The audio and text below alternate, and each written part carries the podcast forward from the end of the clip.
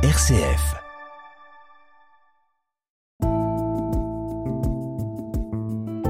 Regard chrétien sur l'actualité. Dorothée Scholz. Bonjour Père Christian Delorme. Bonjour Dorothée. C'est avec vous cette semaine que nous allons porter notre regard chrétien sur les actualités et je vous propose de commencer par la disparition d'un prêtre du diocèse de Lyon bien connu euh, des paroissiens. Maxime Aubichon qui était né le 9 mai 1930, ordonné à Lyon prêtre le 19 mai 1956 à la cathédrale Saint-Jean-Baptiste. Il est décédé jeudi soir. Ses funérailles présidées par Monseigneur Le Gall seront célébrées à la cathédrale Saint-Jean mercredi à 9h. C'était une personnalité du diocèse de Lyon, un homme très engagé notamment dans le dialogue interreligieux. Il a été chanoine euh, et doyen du chapitre cathédral pendant de nombreuses années. Alors je sais que vous vous connaissiez tout particulièrement. Écoutez, le, père Max Bobichon, euh, en Afrique, on dirait c'était un baobab, c'est-à-dire un, de ceux qui euh, représentent toute la mémoire d'une histoire. Euh, il avait 93 ans euh, et il a vécu euh, bah, toute une plein de pages de, de l'histoire de l'Église de France et, de l'Église de Lyon en particulier. Il a été euh, un témoin de, de, de l'émergence du Concile. Est-ce que ça a bouleversé d'abord dans le diocèse de Lyon? Et il a été proche des différents archevêques qui se sont succédés. Il, il ce qu'on retient souvent de lui là maintenant, je vois dans les dans ce que les médias disent, c'est que il était en 1986 à l'amphithéâtre des Trois Gaules lorsque le pape Jean-Paul II y est venu et que le pape a annoncé à ce moment-là la rencontre d'Assise, la rencontre interreligieuse d'Assise qui allait se dérouler euh, quelques semaines après. Euh, donc il y a une espèce de moment historique qui, qui a été retenu. Euh, mais moi je, je retiens d'abord le fait que euh, il c'est un homme qui était un homme de réseau d'amitié, qui, mmh. qui, a tissé tout au long de sa vie de des, amitiés fortes qui ont perduré. J'en étais témoin. Euh, il a été très impliqué dans, ce qui s'appelle toujours euh, les, équipes enseignantes, c'est-à-dire la, présence des, institutrices, instituteurs chrétiens dans, dans, le, l'enseignement euh, laïque. Et du coup, il a, connu plein de gens qui après ont pu faire des carrières universitaires d'ailleurs. Ça a été une grande part de sa vie. Il aimait mettre les gens en relation.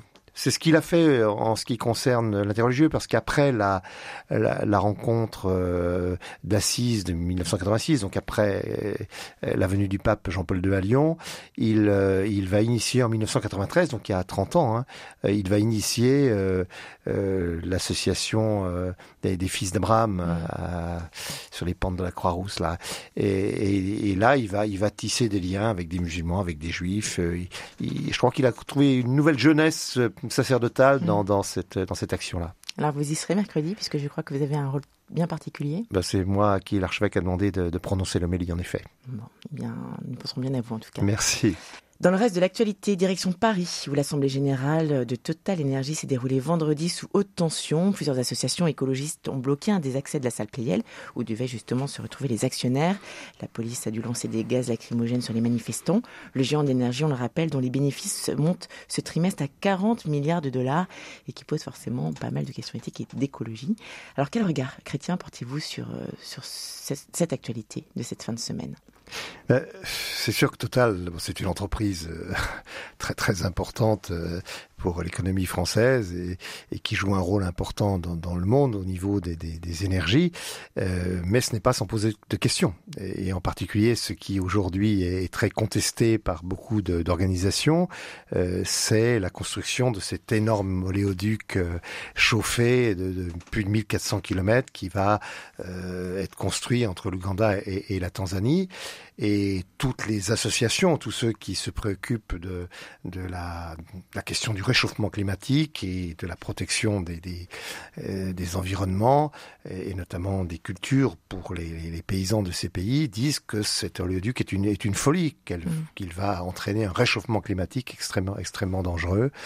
Et alors toute la question c'est comment, comment euh, freiner ce, ce développement dans lequel euh, nous nous sommes engouffrés depuis maintenant plus de 50 ans.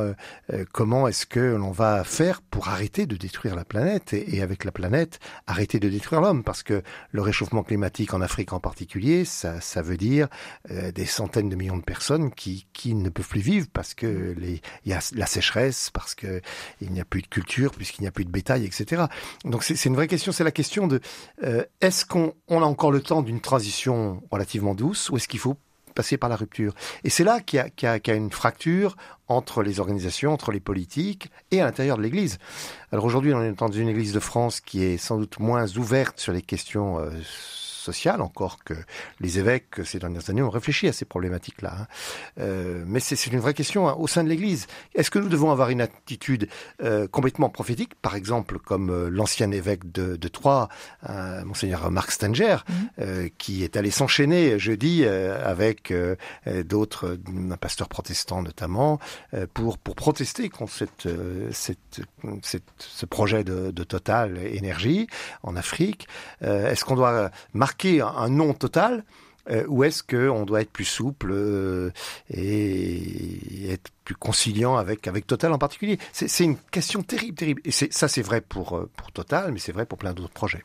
Alors dans le reste de l'actualité, évidemment, ce drame intervenu lundi au CHU de Reims, peu avant 13h30, un, homme a pénétré dans, cet hôpital armé d'un couteau avant de s'en prendre à deux femmes, une infirmière de 37 ans qui est décédée dans la nuit de lundi à mardi, une secrétaire médicale de 56 ans qui, elle aussi, a été blessée. Le suspect, on le rappelle, souffrait de schizophrénie, voulait se venger des bouses blanches. Il encourt la réclusion criminelle à perpétuité. Ce drame a évidemment suscité beaucoup d'émotions chez les personnels soignants et pose la question sur la sécurité des hôpitaux. Que vous évoque cette actualité, ce drame surtout. Ben D'abord l'effroi, la, la, tristesse infinie. Euh, euh, comment ne pas penser à cette femme infirmière, hein, Madame Karen Mézino, à ses deux enfants, euh, de petits enfants, qui tout à coup se, se retrouvent orphelins, à ses collègues de travail qui, qui sont traumatisés évidemment par, par cette horreur, à cette femme aussi, cette secrétaire médicale qui, qui a été blessée. C'est d'abord ça. après, ça pose toute la question de des personnes qui sont malades hum, psychiques et, et des grands schizophrènes et les grands paranoïaques comme cet homme qui avait déjà agressé au couteau en 2017 mmh. euh, des personnes, c'était pas nouveau. Euh, certains considéraient qu'il était vraiment dangereux. Son médecin a pensé, enfin le médecin psychiatre a pensé qu'il pouvait, il était réinsérable dans la société. Voilà, c'est un mmh. débat terrible. Autrefois, on enfermait les gens même quand ils n'étaient pas très très atteints, on les, entrait, on les enfermait pour la vie.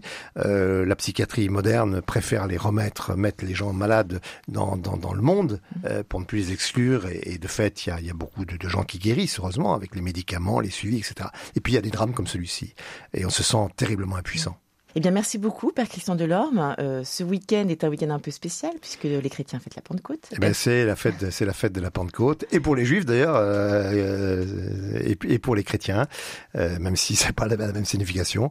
Euh, ben, on ne peut qu'espérer que, que l'esprit de Dieu vienne tous nous embraser et, et, nous ouvrir des chemins dans nos obscurités. Eh bien, nous, nous, le souhaitons et nous le souhaitons également à nos auditeurs. Merci beaucoup, merci. Père Christian merci. Delorme.